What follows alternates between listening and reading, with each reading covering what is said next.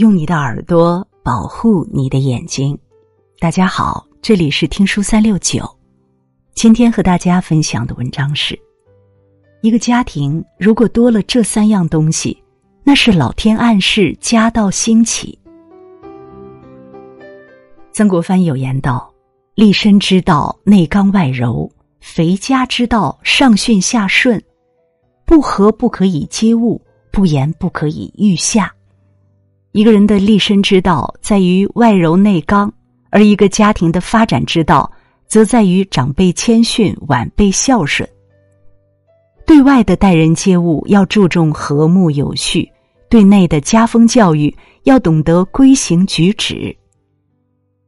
个人的所有幸福都与家庭息息相关，而家庭兴衰成败也皆由每个人的言行举止决定。谁都想有一个蒸蒸日上的家，也希望自己伴随着家庭的繁荣，一步步迈向成功。任何事物的兴起，都是既有外力的加持，还有内力的驱动。若是一个家庭突然多了这三样东西，那是老天暗示这个家要崛起了。一，多了勤劳，天道酬勤。爱因斯坦曾说。在天才和勤奋之间，我毫不迟疑的选择勤奋。他几乎是世界上一切成就的催生婆。无论对于个人还是家庭，勤字则是成事兴家的不二法门。虽然我们无法选择自己的出生，但后天发展的轨迹却是掌握在我们自己手中的。有的人出生于大富大贵之家，却喜欢整日游手好闲。再多的财富也终有败光的一天，而有的人起点是寻常百姓之家，却能凭借自身努力不断积累经验，赢得金玉满堂。就像电视剧《大染坊》中的陈寿亭，他从小父母双亡，只能靠着乞讨为生。虽然生活在最底层，但他天资聪慧，也十分好学要强。讨饭之余，仍要去书棚听人说书。长大以后，他苦心经营自己的染坊，先是在当地闯出了名声，又到处学习新的技术，扩大产业规模。陈寿亭的智商与情商确实非比寻常，但他为了做大做强，也远比别人勤奋得多。当工厂还是小作坊时，他与工人同吃同住，还做了相同的工作，赢得了众人的人心。等工厂合办以后，他又忙里忙外。将工厂打理的井井有条，让所有人都心满意足。从某种程度上来说，正是因为他的勤奋，让他的机敏有的放矢，才有了后来的大染坊。正如华罗庚所言：“聪明在于勤奋，天才在于积累。”没有谁是靠着偶然发家致富的。与其一味羡慕别人拥有的成功，不如脚踏实地的刻苦努力。二，多了谦逊，戒骄戒躁。温差斯基曾说：“谦逊是反省最高贵的收获。”他建立起对抗骄傲的防线。古往今来，多有奢华之家因骄横而衰败，常有富贵之家因奢靡而中落。任何欣欣向荣的家庭，都有着谦逊质朴的品性习惯。也有着简朴节约的家庭风貌。从来都是创业艰难，而守业更难。前人发家之时，历经生活的锤炼，自然明白谦虚低调的道理；而后辈们往往都是坐享其成，没有遭遇过艰苦的磨难，反而容易过得骄奢淫逸。隋朝的开国皇帝杨坚是一位能文能武的明君。他为人朴实低调，待人亲善且谦逊。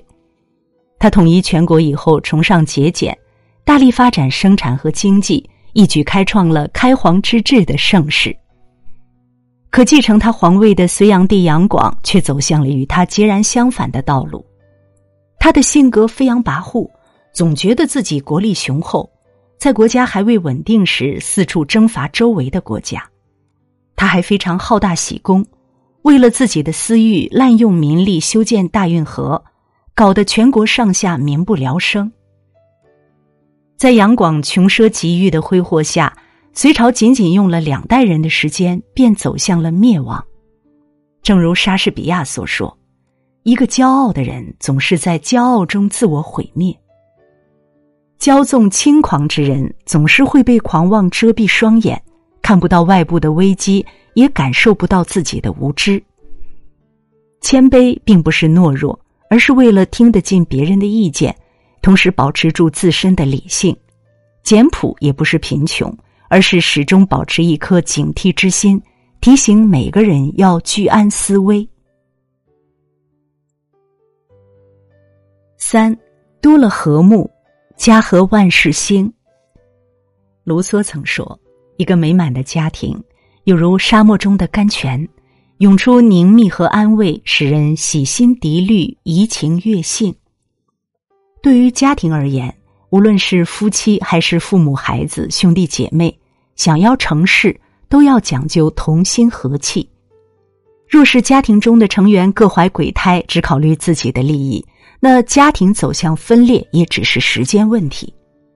因为人心涣散的家庭，即便没有外界的干扰，内心的分歧也足以摧毁家庭的根基。而那些团结一心、内心和睦的家庭，每个人都尽心尽力，即便遇到再大的困难，也能克服。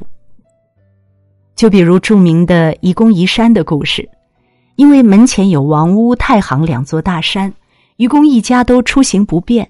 但愚公的这一家人没有因此选择退却，而是决定通过时代的努力，将大山夷为平地。愚公的壮志雄心以及他们一家的团结奋进，最后感动了上天，最终大山也被天神搬走。试想。即便没有天神的帮助，凭借愚公子子孙孙的不懈努力，大山也迟早会被夷平。正所谓“人心若齐，万事皆成；人心若散，万事难成。”一个家为了一个目标而努力，为了一个理想而坚持，即便是再高的山，再深的海，也难以阻碍他们的前行之路。有了共同的目标，彼此的消耗才最少；有了共同的理想，彼此的连接才更紧密。同心和气的家庭拥有爱的力量，自身就会化作深沉且巍峨的大山，无惧任何狂风暴雨。杜鲁门曾说：“上帝只掌握了我们命运的一半，而另一半是我们争取到的，或多或少。”全在于自己的努力与否。个人的命运也好，家庭的存亡也罢，皆在于人的所作所为。任何的美满和成功都无法一蹴而就。一家人彼此理解，互相支持，于平淡中感恩，于平淡中守分，坚守人间最宝贵的情谊，才能让家庭更加兴旺。点个再看，与朋友再看。